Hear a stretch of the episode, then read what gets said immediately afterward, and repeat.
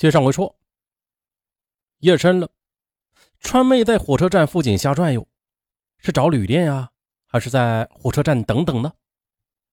川妹一时还拿不定主意，就这样边想边走着，一边东张西望的看。这时的，一个三十多岁的男人上前来打招呼：“嗨，小姐你好。”“嗯，你……”川妹愣了一下。他不认识眼前这个男子呀，啊，小姐，你是路过这儿的吧？寒假放完了要回学校？嗯，对啊，你有什么事吗？哈，你是四川人是吧？川妹子，哎呦，我呀是在这附近开了家小旅馆，原本是要拉点客人的，现在没车了，我就等下一趟到站的旅客。啊，我不住店的，我还要赶早晨的火车呢，中转签字已经办完了。哦，好，哎，听你口音真熟悉啊！我也是生在四川的。哎，这样吧，要不我也不收你费了，都是老乡。你呢？呃，就到我那儿待上几个小时，外边不安全。那人见对方迟疑不决，又道：“哎呀，没事的，别担心。我们店呢虽然小，但是却有好几个工作人员呢，都是女同志。再说了，安排你住的房间也不是单人客房。”里边还有一名女客人，早就睡了，你就放心吧。对方的微笑是那样的真诚和友好，说话也是那样的坦然和直率。川妹望望天空，她也感到了身上的几分寒意。北方的夜还是很难挨的。她犹豫了，是啊，还要再待上几个小时呢。啊，天才亮，要不然就去他那儿坐一坐，睡一会儿。他想象着安全的房间、舒适的床铺，于是他回道：“嗯，你的小旅馆远吗？啊，不远不远啊，就往前走几步就到了。哦，那好吧。”他同意了。陌生男人脸上露出了一丝不易察觉的阴险的笑意，他说道：“好啊，走，跟我走吧。”这陌生人，他就是郎某。接着。川妹跟着郎某就上了他那辆小面包车，郎某一踩油门，左打方向盘，便沿着东门大街向西一直猛开下去。刚开始的时候，川妹还东一句西一句的闲聊着呢，但是看看开出去好远了，还不见到达，她便忍不住的问：“哎，老乡大哥，怎么还不到呀？您刚才不是说很近吗？”啊哈，你看，呃，那边修路呢。所以我要绕着走。很快的，车就上了二环路。这车呢，到白纸坊附近，郎某将车开进小胡同。他对这一带很熟悉的，料想在这里作案不太可能被人撞见。他把车便停在了胡同最深的僻静处，用一反温和的态度勃然变色，威胁道：“不许出声，把你身上所有值钱的东西都掏出来！愣着干嘛？”快按照我说的话去做。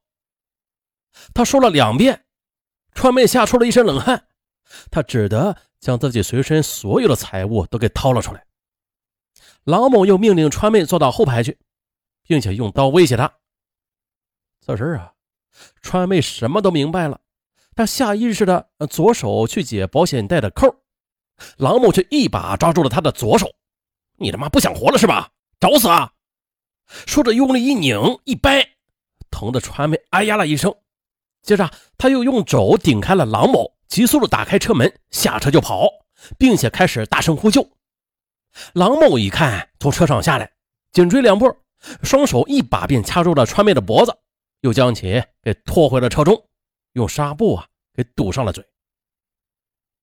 见到这种情景，川妹实在是吓坏了，这真是啊，长这么大哪见过这个呀？啊，不见过。在电影和小说里边见过，他感到牙在打哆嗦，头皮发麻，手脚冰冷，眼泪也就瞬间的流了下来。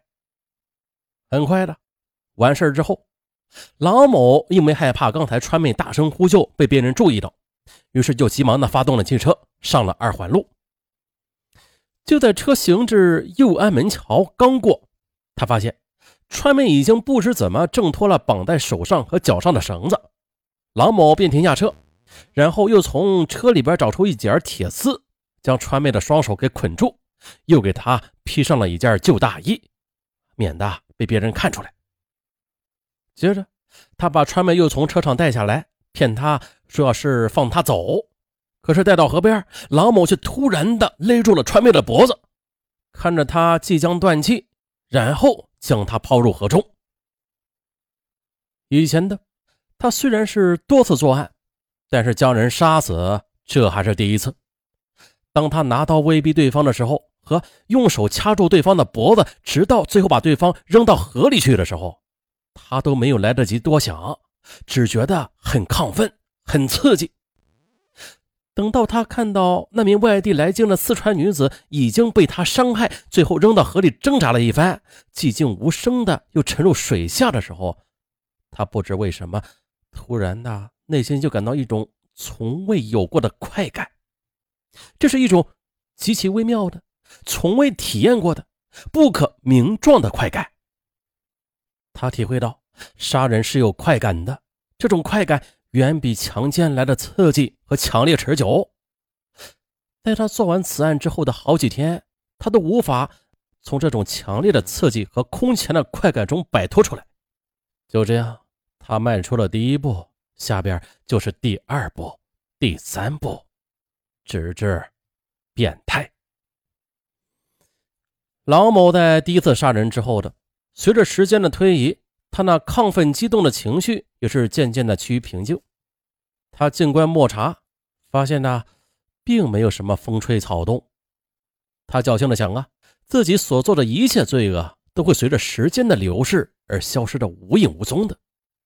在他看来，杀死一个人是如此的容易，警察无论如何。也找不到自己头上来的，很快他就胆壮起来，就仿佛那河中的沉尸永远不会为人所知的，他郎某仍然可以借着黑夜的掩护再次作案，干一些恶魔的勾当的。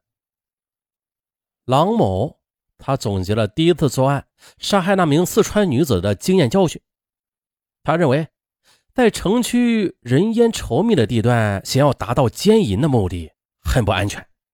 即便是在车里也不保险，于是他便将罪恶的视线又瞄向了城乡结合部那些比较荒僻的地段。